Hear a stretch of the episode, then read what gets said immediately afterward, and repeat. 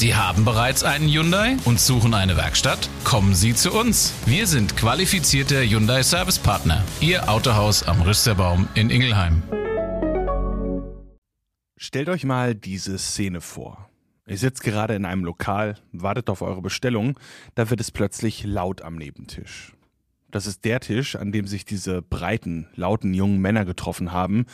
Die habt ihr schon bemerkt, weil sie so gar nicht in das Milieu hier passen. Und dann auf einmal schaukelt sich das hoch. Es folgt Gerangel und dann Geschrei. Hat da jemand gerade mit einem Messer zugestochen?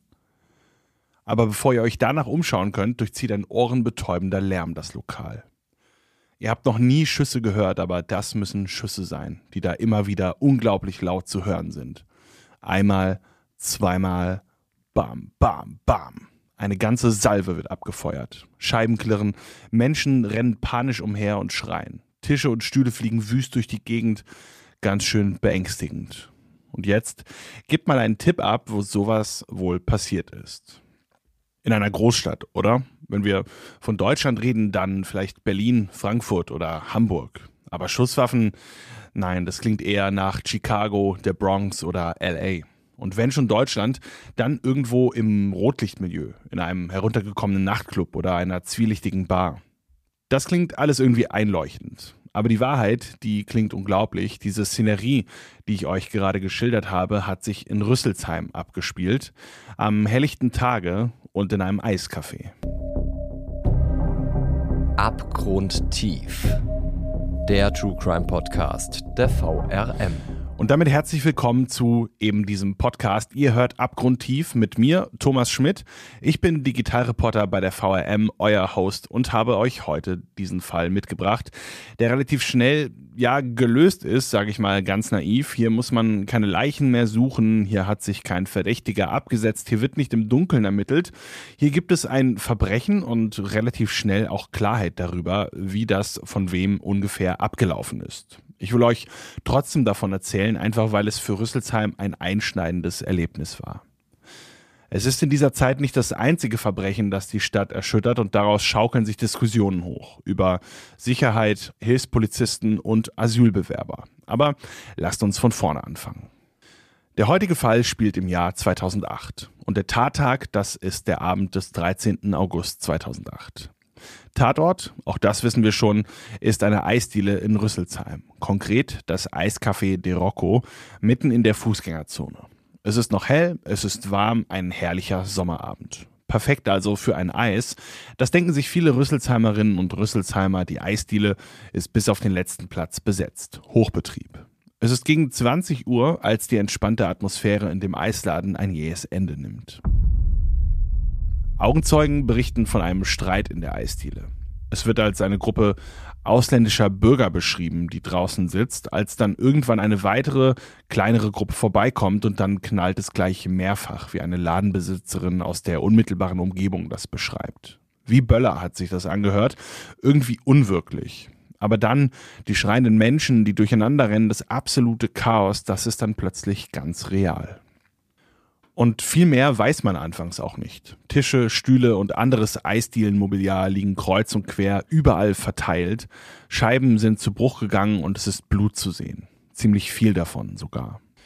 Und dann sind da nachher auch noch diese weißen Abdeckplanen. Drei Stück davon. Eine liegt direkt vor der Theke, an der normalerweise Kinder fröhlich mit ein paar Euro für ein Eis anstehen. Der Straßenverkauf der Eisdiele. Das sieht alles irgendwie nicht richtig aus. Wie gesagt, wo erwartet man so etwas? So etwas, von dem ja noch gar nicht klar ist, was es überhaupt ist. Aber wenn, dann woanders. Nicht hier. Rüsselsheim, Fußgängerzone, Sommerabend und Eiscafé. Das passt nicht mit Messern, Blut, Pistolenschüssen und Abdeckplanen, die über Leichen ausgebreitet werden, zusammen. Recht schnell gehen Gerüchte um, dass dem tödlichen Vorfall ein Streit in einer Disco in Mainz vorausgegangen sein soll. Etwa eine Woche vorher. So ganz falsch ist das nicht und trotzdem hat man erst einmal ganz viele Fragezeichen, die wir jetzt so nach und nach mal gemeinsam abarbeiten wollen. Was findet die Polizei also vor, als sie am Abend dieses 13. August 2008 zum Tatort kommt?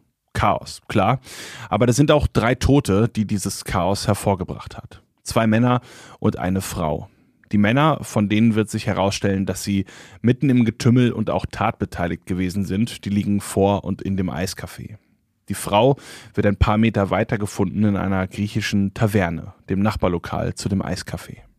Eine Leiche wird an der Ecke zur Grabenstraße gefunden. Dort baut die Polizei ein Zelt auf, um Spuren in Ruhe sichern zu können. Es sind äußerst komplizierte Spuren, sehr viel Blut, dessen Verteilungsmuster analysiert werden muss. Und diese Spuren sind auch später noch zu sehen. Kreideumrisse und Blutflecken, stumme Zeugen eines furchtbaren Sommerabends. Bei der Frau wird schnell klar, sie hat mit der Sache nichts zu tun. Was auch immer in dem Eiscafé passiert ist, die 57-jährige Griechin ist nur zufällig dort. Es ist die Besitzerin der benachbarten Taverne, in die sie sich, obwohl sie von einer Kugel getroffen wird, noch retten kann. Sie schafft es noch zu ihrem Mann, der gerade auch dort ist. Sie blutet stark und ringt um ihr Bewusstsein. Vier Worte bringt sie noch heraus, als sie ihren Mann entdeckt. Sie sagt, Costa, bitte hilf mir. Aber dafür ist es zu spät. Die Frau stirbt an der Schulter ihres Mannes, mit dem sie 30 Jahre verheiratet ist. So ist Anna, das ist ihr Name, wenigstens nicht den Blicken der vielen Schaulustigen ausgesetzt. Obwohl es sind halt eben einfach sehr viele Leute vor Ort, als das passiert und die werden zu Zeugen, Ersthelfern und Schaulustigen, alles ganz gemischt.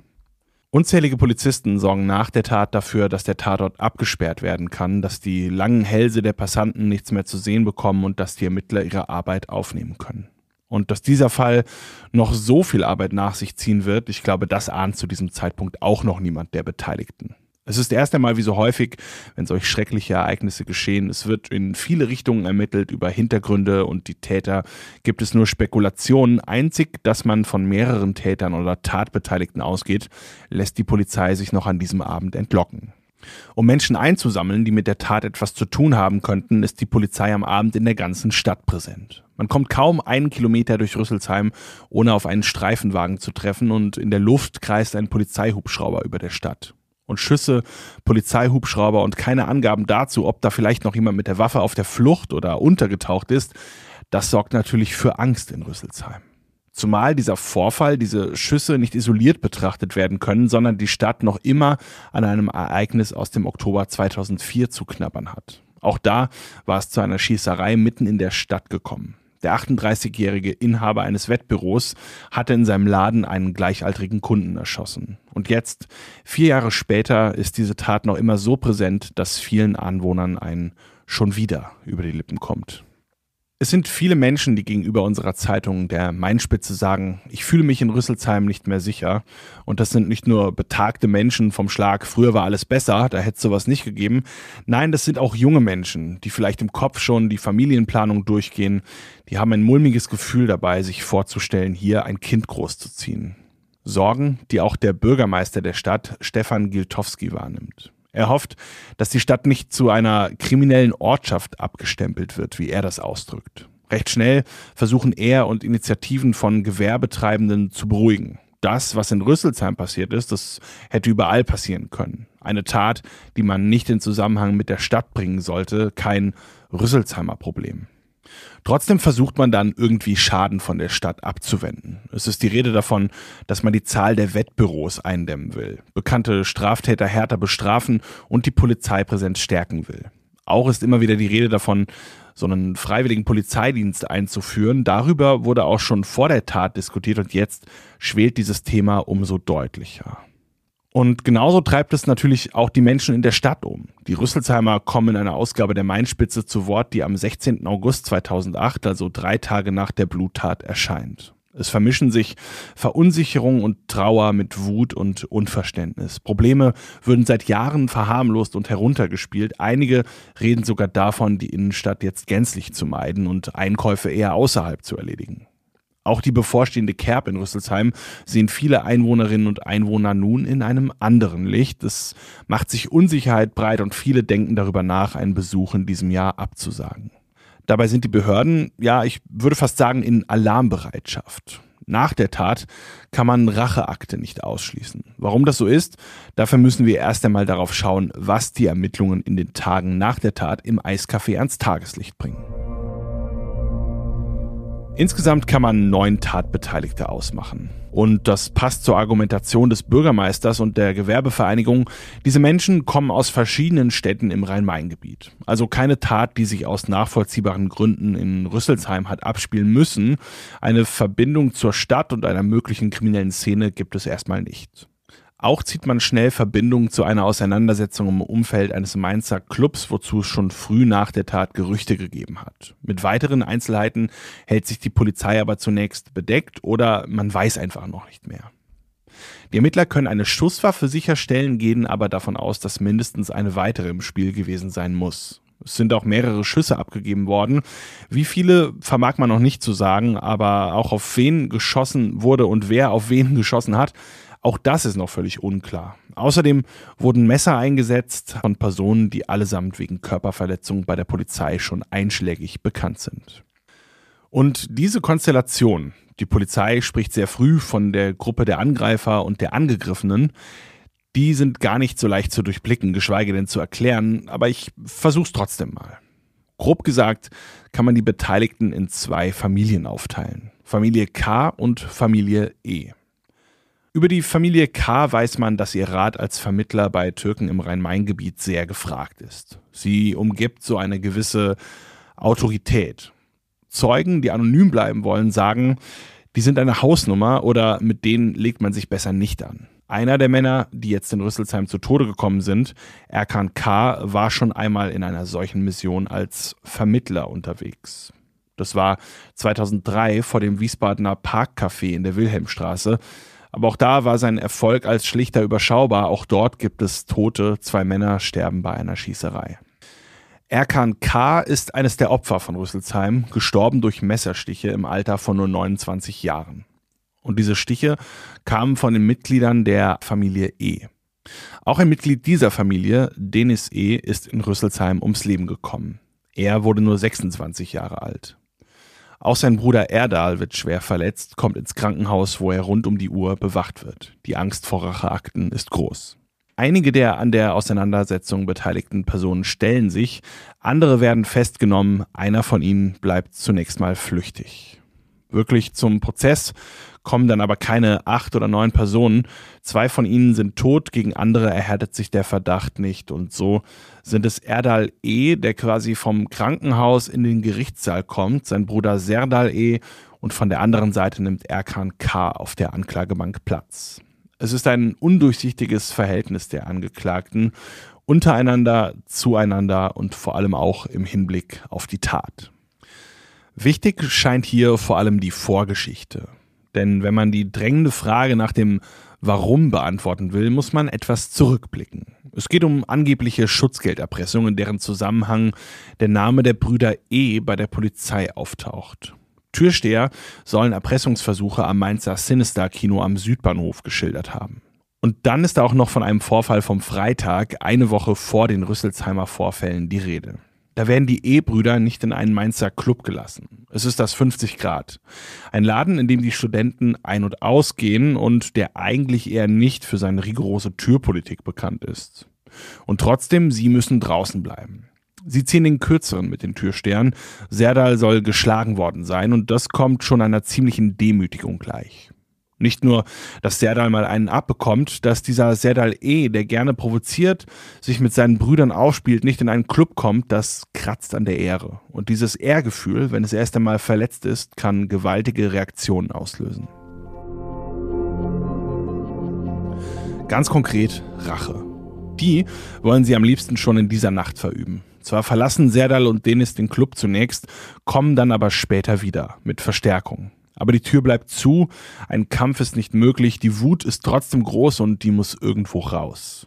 Also reagieren die aufgekratzten Männer sich anderweitig ab. Sie beschädigen Autos, zerstören Scheiben und randalieren, aber so richtig befriedigt das die großen Egos nicht. Vermummt und mit Baseballschlägern steuern sie in der folgenden Nacht einen weiteren Club an, den Mainzer Star Club am Südbahnhof. Aber auch hier haben sie keinen Erfolg, wenn man so will, denn auch diese Tür bleibt zu. Die Szene ist gut vernetzt und diese Bande will niemand bei sich haben. Da stehen sie nun also in voller Kampfmontur zu vielem bereit und werden einfach ausgesperrt. Auch das muss sich für solche Menschen nach einer krachenden Niederlage anfühlen, dabei waren sie doch auf Rache aus. Schnell, nämlich schon am Tag nach der Tat von Rüsselsheim, legt sich die Polizei fest, in diesen Nächten der Niederlagen liegt der Schlüssel zu der tödlichen Auseinandersetzung im Eiscafé. Drei Tote als Folge einer Nachfolgetat, wie Stefan Müller sagt. Er ist Kriminaldirektor beim Hessischen Landeskriminalamt und leitet die Sonderkommission, die in diesem Fall ermittelt. Und wie die ermittelt, unter anderem in Mainz-Kastell, wo Denis E., gestorben durch eine Kugel, gewohnt hat. Auch die Wohnung seines älteren Bruders Erdal befindet sich hier. Beide Türen rammen die Polizisten mit einem Rambock auf. Vielleicht finden sie dort ja auch Serdal E., der noch auf der Flucht ist. In schusssicheren Westen, mit Maschinenpistolen ausgerüstet, werden die beiden Wohnungen durchsucht. Eine beklemmende Atmosphäre für die Nachbarn, mitten in der Nacht um 2.30 Uhr. Aus der Nachbarschaft erfährt man auch, dass die Brüder aufgefallen sind. Mit teuren, mit dicken Autos in einem Sozialwohnungsviertel. Aber wie dem auch sei, gefunden wird bei der Aktion nichts. Insgesamt werden noch am Abend nach der Tat 20 Wohnungen durchsucht. Nicht nur in Mainz-Kastell, auch in Raunheim, Rüsselsheim und Wiesbaden sucht die Polizei nach Spuren.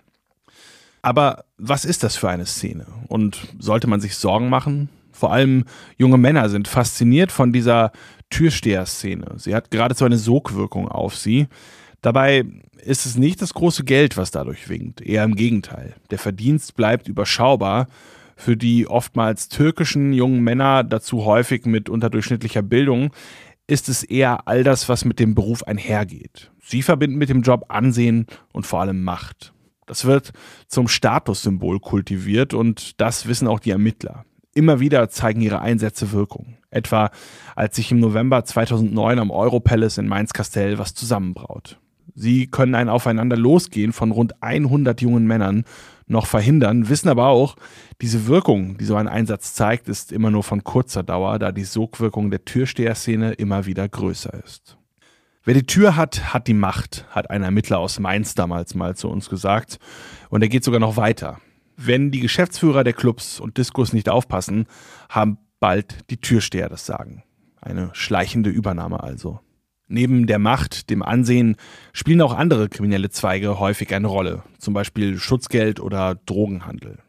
Dabei laufen diese Geschäfte stets im Hintergrund. Auffallen will hier bei allem Stolz niemand. Aber wer ist das überhaupt, diese Szene? In Mainz und Wiesbaden werden die Türen von, ich habe es schon gesagt, Türken oder türkischstämmigen Männern dominiert, oftmals aus dem Kickboxer-Milieu und mit eigenen Vorstellungen vom Begriff Stolz oder Begriffen wie Ehre. Der Ermittler, der anonym bleiben will, sagt, auch ein nur befürchteter Gesichtsverlust kann die Männer zu unglaublichen Gewaltausbrüchen treiben. Lieber vorsorgen sozusagen, als sich hinterher darüber zu ärgern. Wer sich nicht wehrt, der stürzt im Ansehen rapide ab. Und sowas spricht sich rum in der gut vernetzten Szene. Er ist erledigt, zumindest hat er keinen Anspruch mehr auf eine Führungsposition, wie Ermittler sagen.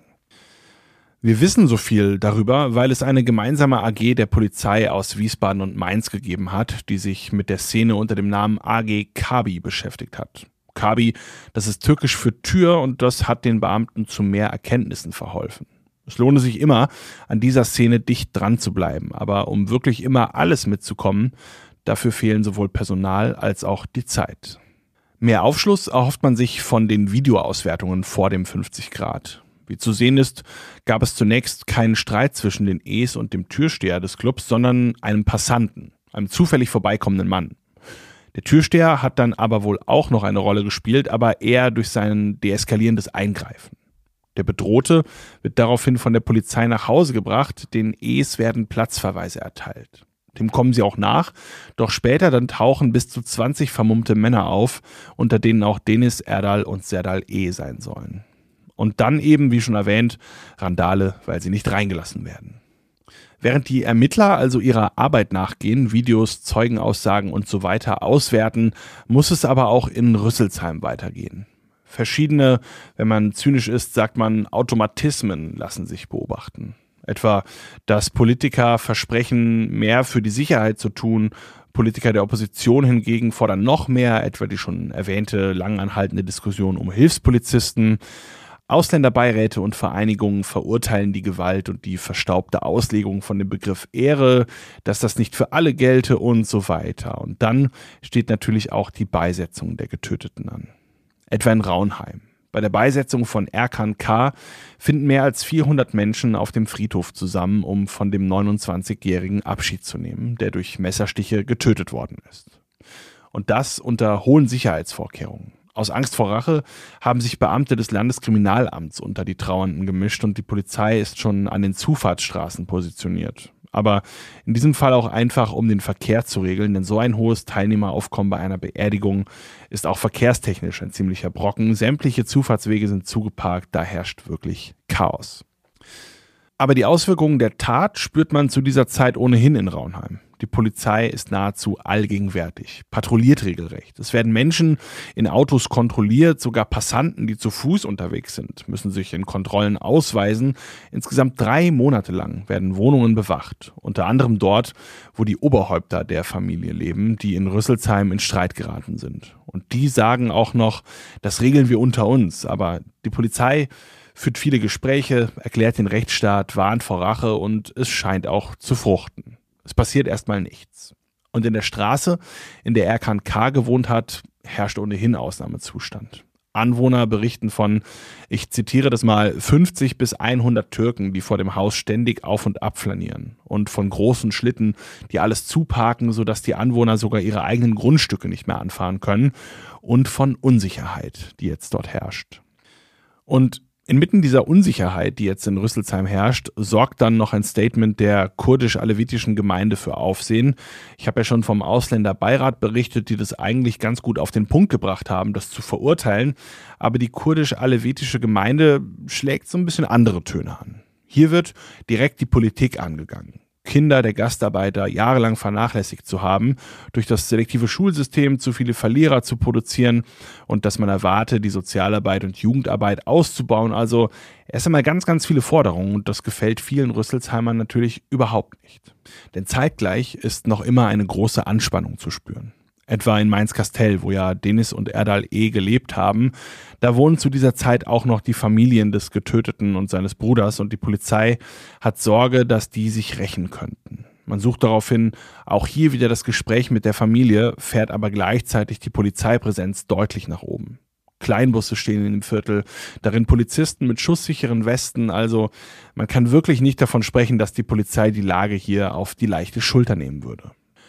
So arbeitet dann auch, aber wesentlich weniger für die Öffentlichkeit präsent, eine 70-köpfige Sonderkommission aus dem hessischen LKA an der Aufarbeitung des Kriminalfalls. Knapp zwei Wochen nach der Tat haben die Beamten schon mehr als 50 Zeuginnen und Zeugen befragt.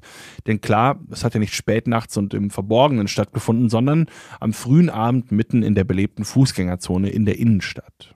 Und da gibt es natürlich etliche, die das beobachtet haben oder irgendwas mitbekommen haben. Und jeder noch so kleine Hinweis kann ja immens wichtig für die Polizei sein. Und deshalb rufen sie auch konkret noch dazu auf, sich zu melden. Selbst wenn man der Meinung ist, nichts gesehen zu haben oder dass das jetzt gar nicht so wichtig war, was man vielleicht gesehen hat. Und damit steigt die Zahl der Zeugen innerhalb kurzer Zeit auf über 100. Und die liefern auch weitere Hinweise und Details. So sucht die Polizei ganz konkret zum Beispiel nach einem Mann mit blonden Haaren, die zu einem Zopf gebunden waren. Er ist noch nicht identifiziert, soll sich aber im Café aufgehalten haben, als die tödlichen Auseinandersetzungen begonnen haben. Er wird, das stellt sich bald heraus, aber keine Rolle mehr in dem Fall spielen. Wohl aber Serdal E. Der 23-Jährige, der eigentlich in Mainz-Kastell wohnt, von seiner Familie hatten wir es ja schon, ist ja noch immer auf der Flucht, untergetaucht, also verschwunden jedenfalls. Bis zum 26. Oktober 2008. Da entdecken belgische Polizisten den Mann, nachdem bereits gefahndet wird.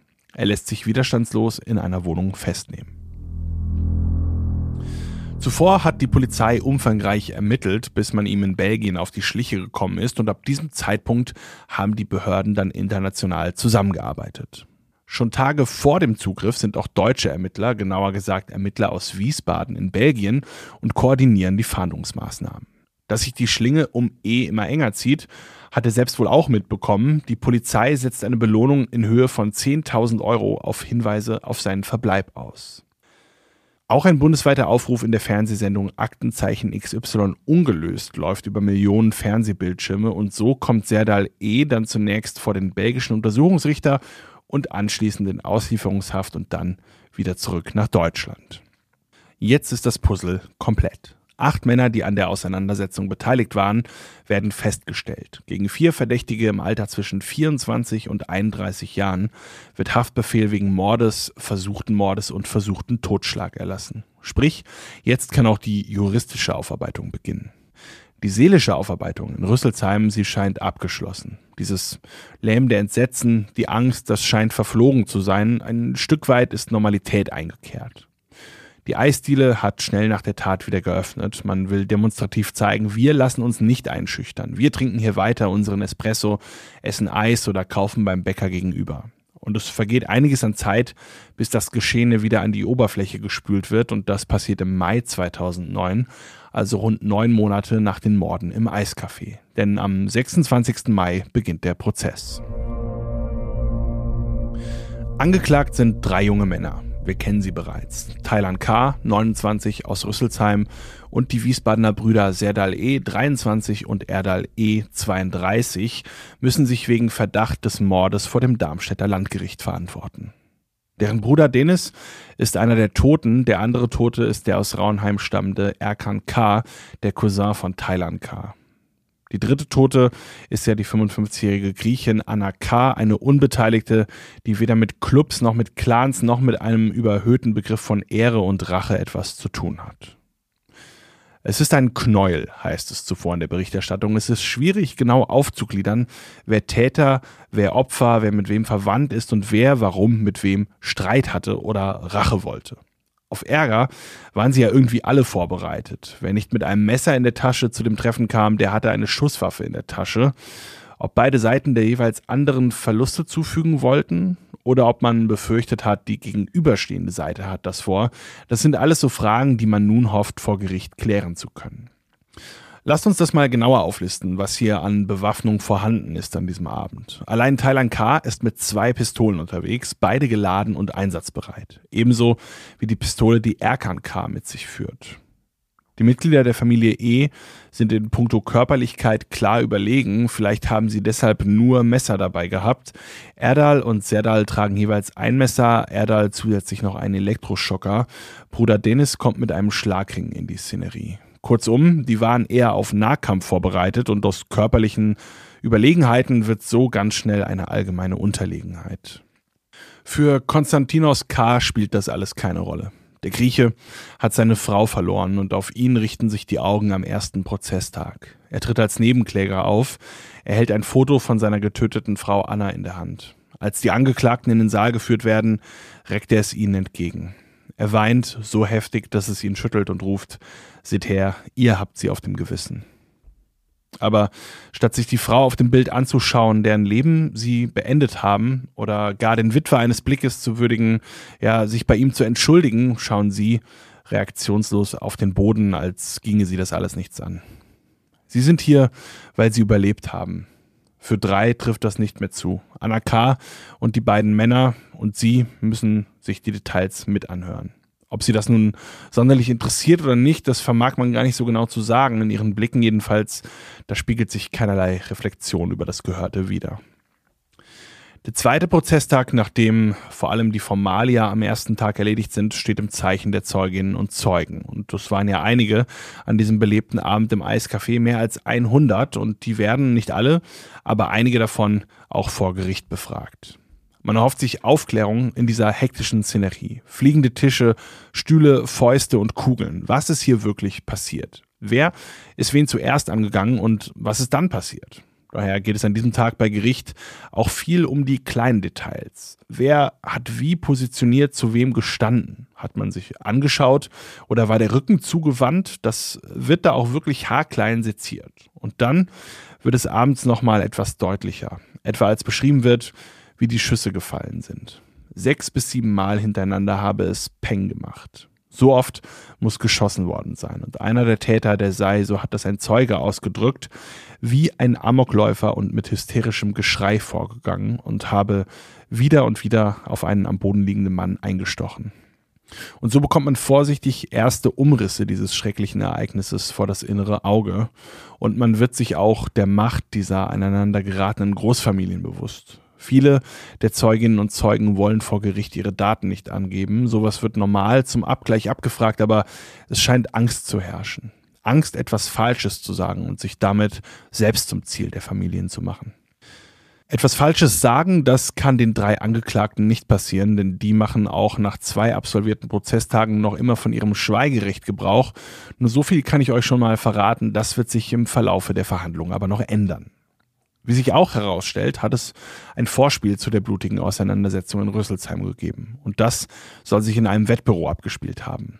Es sollen offene Rechnungen gewesen sein und in diesem Fall ist das auch wörtlich so gemeint im eigentlichen Sinn. Und schon da hat es zuvor Streit gegeben. Dann noch die Sache mit den Clubs in Mainz. Nach und nach deutet sich an, dass die Schießerei in dem Rüsselsheimer Eiscafé nur der Höhepunkt einer bereits länger schwelenden Fehde ist. Und wieder ist es ein Wettbüro.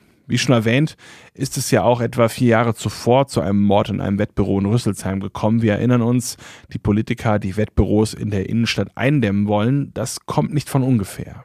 Aber es wäre zu einfach, zu glauben, dass man damit Erfolg hat, Behandlung von Symptomen, aber nicht von Ursachen. So klingt das für mich so ein bisschen. Auch der vierte Verhandlungstag ist den Zeugen gewidmet. Und da tritt ein älterer Herr auf, der fast schon wie in einem Sketch erzählt, was passiert ist der gebrechliche ältere Mann, der gerade einkaufen war, und dann kommt ein Pulk an Menschen äh, auf ihn zugerannt. Sie laufen ihn einfach über den Haufen. Er schildert noch, wie er seine Einkäufe, wie er Joghurt und Wurst einsammelt, nur um kurz danach wieder platt gemacht zu werden. Und das klingt nicht nur wie ein Sketch, es geht auch Gelächter durch den Gerichtssaal. Aber das verstummt dann auch recht schnell wieder. Denn der Mann beobachtet auch, was sich dann abspielt. Und da lacht niemand mehr im Saal, es herrscht eine erdrückende Stille, als der Mann erzählt, wie ein Mensch auf dem Boden liegt und ein anderer ihm pausenlos in die Brust sticht. Mindestens 14 Mal, dann hört er auf mitzuzählen. Und der Täter soll dabei gebrüllt haben, wie ein Stier, wie im Blutrausch. Und der Täter will wohl auch noch ganz sicher gehen, dass seine Messerstiche auch wirklich den Körper seines Opfers treffen, denn er dreht den am Boden liegenden Mann um, macht ihm noch die Jacke auf und sticht dann wieder und wieder auf seinen Kontrahenten ein. Und solche Augenzeugenberichte gibt es viele an diesem vierten Prozesstag. Und da wird noch einmal deutlich, wie viel Glück die Passanten da gehabt haben, nicht auch noch in die Schusslinie zu geraten. In dieser aufgeladenen Stimmung wäre wirklich alles vorstellbar gewesen. Auch, dass draußen in der Fußgängerzone noch weiter gefeuert wird. Und ein Mann, der vor Gericht aussagt, der kommt so einer Situation auch gefährlich nahe, als er die Schüsse hört. Er sieht, wie Rauch sich über die Fußgängerzone legt. Seine Frau flüchtet in ein Café, er bleibt wie angewurzelt stehen. Einer der Männer rennt auf ihn zu, dann fällt ihm etwas aus der Hand. Er nimmt es wieder an sich. Es ist eine Pistole. Er greift sie sich direkt neben dem Mann und rennt dann weiter. Und was auch deutlich wird, dieser Tag, dieser 13. August 2008, der wird Spuren und Narben hinterlassen. Etwa bei einem Anwalt, der seine Kanzlei nahe des Tatorts hat und alles aus dem Fenster beobachten kann. Er sagt, nach den Schüssen herrschte eine totale Stille. Dann hörte man tierisches Geschrei. Oder bei einem Zeugen mit Ersthelferausbildung. Er rennt zu Erkan K. entgegen der anderen Menschen, die panisch die Flucht ergreifen, die Kinder aus Angst wie Puppen hinter sich herschleifen. Bloß schnell weg. Der Zeuge fühlt Erkans Puls, kann da auch noch ein bisschen was fühlen, sieht aber auch das blutende Einschussloch in der Brust des Mannes, als plötzlich jemand angestürmt kommt, in der Hand ein Kampfmesser. Und er schreit, brüllt und sticht noch vier oder fünfmal in den Rücken des sterbenden Mannes, dem der Zeuge eigentlich gerade helfen will. Und der bekommt dann Angst, dass er als nächster dran ist, denn er ist ein Zeuge, ein Augenzeuge eines Mordes geworden. Er sagt, wenn er rational gehandelt hätte, hätte er mich abstechen müssen. Aber der Mann rennt einfach davon. Ende Juni 2009 bekommt man dann aber auch mal die andere Seite zu hören. Bisher waren es nur Polizisten, Gutachter und Zeugen, aber auch die Angeklagten sprechen plötzlich. Es beginnt mit Erdal E. Er sagt, dass sich das Ganze für ihn wie ein geplantes Hinrichtungskommando darstellt und er erklärt, dass er auch detailliert aussagen will. Noch immer gibt es viele Versionen davon, was wie passiert ist. Wer löst den Streit aus? Wer sticht, schlägt oder schießt zuerst? Ein Zeuge, ein Bekannter des getöteten Erkan K. sagt, dass Erkan ihm von dem schwelenden Streit zwischen den beiden Parteien berichtet hat. Und dass ältere Vertreter der beiden Clans auch schon versucht hätten, in einem klärenden Gespräch alles aus dem Weg zu räumen. Dem Vernehmen nach war das dann auch erfolgreich und die Älteren haben den Jüngeren gesagt, hier, das war's jetzt, beruhigt euch, kommt runter, alles vom Tisch. Aber denen hat das nicht gereicht. Nicht so die Fans von Diplomatie, die wollten die Sache einfach nicht auf sich beruhen lassen. Und schon gar nicht Erkan. Das war ein temperamentvoller Typ, wie der Zeuge berichtet, einer, der schnell aggressiv wird. Und einer, der zu seinem Bekannten sagt, ich werde für die Aussprache, unter diesem Motto stand das Treffen im Eiscafé wohl ursprünglich mal, die nötigen Vorsichtsmaßnahmen treffen. Und was er mit Vorsichtsmaßnahmen gemeint haben könnte, ist Erkans Freund auch direkt klar, der spricht da von Waffen. Und dann sei es in diese Falle gegangen, der er sich ausgesetzt sah. Erkans Cousin hat der Polizei gegenüber gesagt, diese Falle bestand daraus, dass einer der Ehebrüder angefangen hat zuzuschlagen. Dann sind er und andere geflüchtet. Er konnte dann aber noch beobachten, wie zwei weitere Personen, die draußen auf der Terrasse gesessen haben, angefangen haben, ins Innere zu feuern. Er selbst oder Erkan hätten keine Schusswaffen gehabt, was die Polizei später aber widerlegen kann. Fragt man bei Familie E nach den Abläufen, dann war das natürlich komplett anders. Erkan und Thailand K. sind schon mit dicken Jacken zu dem Treffen gekommen, obwohl es doch ein warmer Sommerabend war. Und sie sind es auch, die zuerst angreifen, die die unter der Jacke versteckten Schusswaffen ziehen und auch benutzen. Dennis E. soll dann versucht haben, sich mit einem Messer lediglich noch zu wehren. Und wer noch alles beteiligt war möglicherweise, das bleibt auch weiterhin offen. Und das ist auch eine Tatsache, die von den Angehörigen der Männer immer wieder kritisiert wird. Hier gehören eigentlich noch viel mehr Personen angeklagt. Aber sind es eben nicht. Angeklagt ist unter anderem Thailand K. und der hat lange genug geschwiegen, er will sich jetzt äußern. Nicht persönlich, aber immerhin gibt es einen mehrseitigen Brief des Angeklagten, der vor Gericht verlesen wird. Darin bestreitet er, etwas mit der Tat zu tun zu haben, weist alle Vorwürfe gegen sich zurück und detailliert beschreibt er, wie schlimm die Situation im Eiscafé gewesen ist. Und wie schon zuvor die Zeugen scheint auch der Mitangeklagte Angst zu haben. Wörtlich heißt es, wenn ich den Namen eines Verdächtigen nennen würde, würde von dem Täter die Familie mich töten. Ich würde dann bei ihnen auf der Todesliste als Nummer eins stehen. Er könne sich dann aussuchen, wer ihn töte, Familie E oder eben die des anderen. Und er erklärt, Familie E hat ihn auf dem Zettel, will ihn aber erst töten, wenn er draußen ist. Das geht einfacher und es verlängert die Leidenszeit von Thailand K., der erstmal lange in Haft bleiben und erst dann sterben soll, wenn seine Strafe abgesessen ist. Aber warum unschuldig? Er war ja dabei. Dazu schreibt er, meine einzige Schuld ist, dass ich mit einer Waffe am Tatort war. Es tut mir leid, dass die Familienväter nicht mehr unter uns sind. Das sagt er oder lässt es vielmehr vorlesen am 28. August 2009. Eine Woche später wird wiederholt ein Brief von Thailand K. verlesen und er scheint es sich anders überlegt zu haben. Darin beschreibt er einen vierten Schützen und entscheidet sich dann doch darüber zu reden. Der Gesuchte ist der große Bruder eines gewissen Furkan. Er beschreibt auch sein Tattoo, dass er untergetaucht sei, aber immer mal wieder auftauche, um nach Frauen und Kindern zu sehen und seine Freunde zu besuchen. Das muss das Gericht aber noch prüfen. Und nicht nur Thailand redet. Auch einige Freunde oder Bekannte oder vielleicht auch Feinde sind geladen und werden vor Gericht befragt. Nicht allen glaubt man dabei direkt, etwa dem einen, der Thailand nach dem Eisdielenvorfall mit dem Auto aufgegabelt und ein Stück weit mitgenommen haben will. Was hat er ihm gesagt in seinem Zustand? Nichts angeblich, man habe kein Wort gewechselt. Wirkt ziemlich unglaubwürdig. Und er wird auch charakterisiert und die Eigenschaften, die da genannt werden, die sprechen nicht gerade für ihn. Er sei ein Kirmesschläger, ein lebensfroher Sportler und ein kleiner Bastard. Aber die Eigenschaft, auf einen Menschen zu schießen, die traut ihm keiner zu. Und jetzt, wo Thailand so viel redet, kündigt auch die Verteidigung von Erdal E., der angeschossen wurde und im Krankenhaus war, an, dass ihr Mandant sich in der kommenden Woche äußern will. Sie sagen aber auch, dass er Blackouts habe, sich nicht an alles erinnern könne und außerdem traumatisiert sei, also blicken alle gespannt auf den nächsten Verhandlungstag. Und der hat es auch in sich, denn über Stunden schildert Erdal E. dort seine Sicht der Dinge. Er gerät immer wieder ins Stocken und ist emotional aufgewühlt. Wegen nichts sind so viele Menschen gestorben, bedauert er. Wegen nichts. Das bringt uns zum Auslöser der Tat, Nichtigkeiten wie Stolz und Ehre, die angeblich verletzt worden sind. Unter anderem, weil Erkan K. von seinem Vater im Verlauf einer Schlichtung zurückgepfiffen worden ist, wie Erdal das ausdrückt. Und zu diesem Treffen in der Eisdiele, da seien die Ehes arglos gekommen. In dem Glauben, die Väter, die Älteren, die hätten das schon geregelt. Im Eiscafé versperren dann mehrere Männer den Ausgang. Wie ein Hinrichtungskommando, sagt Erdal. Und Erkan soll dann mehrmals auf ihn feuern. Und dann wird es schwarz vor seinen Augen. Als er wach wird, ist überall Blut und das Café leer. Er schleppt sich nach draußen, wo er noch ein Bild von einem Messer sieht und sich an eine Frau erinnert, die immer wieder nicht einschlafen gerufen hat. Und die nächste Erinnerung ist dann die an das Krankenhaus. Überall waren Schläuche, ich sah meine Frau und war dann wieder weg, sagt Erdal. Die Verhandlung schließt. Psychiater haben sich Notizen gemacht und wollen nun prüfen, ob Erdal unter einer posttraumatischen Belastungsstörung leidet. Aber wie kommt man denn jetzt der Wahrheit wieder näher? Wie hat sich dieses chaotische, turbulente Geschehen wirklich dargestellt? Vielleicht kann ja der Auftritt des Frankfurter Rechtsmediziners Dr. Roman Buchs Klarheit schaffen. Er kennt sich aus mit Blutspritzern und Blutspurenverteilungsmustern, kompliziertes Wort, das komplizierte Geschehnisse klarer darstellen und einordnen kann, aber hier braucht es Folgeuntersuchungen.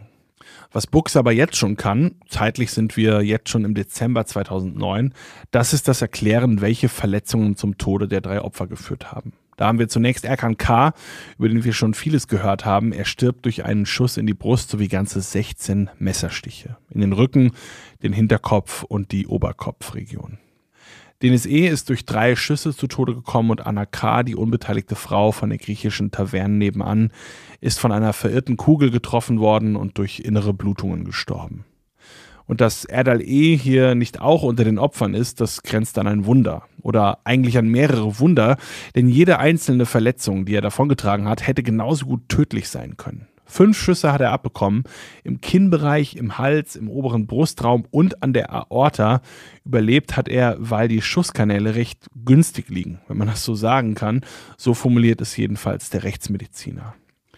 Und so vergeht fast ein Jahr, beziehungsweise vergehen ganze 34 Verhandlungstage in dem Prozess um die sogenannten Eisdielenmorde. Und an diesem 34. Verhandlungstag am 10. März 2010 kommt endlich das lange erwartete Plädoyer der Staatsanwaltschaft. Es ist Staatsanwalt und Ankläger Knut Happel, der es spricht. Thailand K. soll demnach lebenslänglich hinter Gitter, Erdal E. soll zehneinhalb und Serdal E. acht Jahre ins Gefängnis. Bei Thailand K., der seinen eigenen Cousin Erkan K. erschossen hat, sieht Happel juristisch gesehen Mord. Für die Es hingegen sieht er nur Mordmerkmale. Es sei eben nicht erwiesen, dass ihre Tötungsabsichten beispielsweise auch zum Tod von Dennis E. und Erkan K. geführt haben. Zumal Erkan auch noch Schuss- und Stichverletzungen von anderen Personen abbekommen hat. Ihr seht also, auch bei den Plädoyers verliert der Fall nichts von seiner Komplexität, ja von seiner knäuelhaften Unübersichtlichkeit. Was Happel aber auch noch einmal anführt, ist, wie nebensächlich letztendlich die Ursachen gewesen sind, die zu dieser Gewaltexplosion geführt haben. Bagatellen, sagt er, haben den schwelenden Konflikt zwischen den beiden türkischen Familien E und K eskalieren lassen. Ein Missverhältnis zwischen Tat und Anlass, wie Happel sagt. Letztlich geht Richter Volker Wagner den Weg der Anklage und setzt sogar noch einen drauf. Thailand K. bekommt lebenslänglich wegen Mordes, wie von der Staatsanwaltschaft gefordert. Die beiden anderen Angeklagten Serdal und Erdal E. müssen beide jeweils zehn Jahre verbüßen wegen versuchten Mordes. Das bleibt also am Ende von einem Sommerabend, in dem die Rüsselsheimer Innenstadt als wie im Krieg beschrieben wird. Eine so große, gewaltige Kette an Ereignissen und Auswirkungen, die aus solch nichtigen Motiven und Ursachen entspringt. Unvorstellbar eigentlich, wie das Sicherheitsgefühl einer ganzen Stadt ins Wanken gerät, wie über Integrationspolitik diskutiert wird, über Verbote für Innenstädte und wie drei Menschen eine Frau davon völlig unbeteiligt an dieser ekelhaft lächerlichen Diskussion von Ehre und Stolz das Leben genommen wird und wie selbiges für die Angehörigen ab diesem Sommerabend für immer verändert worden ist. Zum Beispiel das von Konstantinos K., dessen Frau Anna mittlerweile in Griechenland beerdigt worden ist. Dort am Grab zu sein, mit ihr zu reden, das hilft ihm. Aber in Deutschland, in seiner Taverne, die direkt neben dem Tatort liegt, da erinnert ihn alles an diesen Sommerabend. Für ihn ist es schwierig, da der Schütze, der die tödliche Kugel abgefeuert hat, selbst ums Leben gekommen ist. Er ist nicht greifbar. Der 55-Jährige muss Medikamente nehmen, damit er ruhig bleibt. Sein Leben ist nicht mehr das, was es einmal war. Einer seiner beiden Söhne drückt es ganz treffend aus, selbst wenn die Täter 100 Jahre kriegen, Deswegen kommt unsere Mutter nicht mehr zurück. Abgrundtief ist eine Produktion der VRM von Allgemeiner Zeitung, Wiesbadener Kurier, Echo Online und Mittelhessen.de. Redaktion Thomas Schmidt. Produktion Mike Dornhöfer.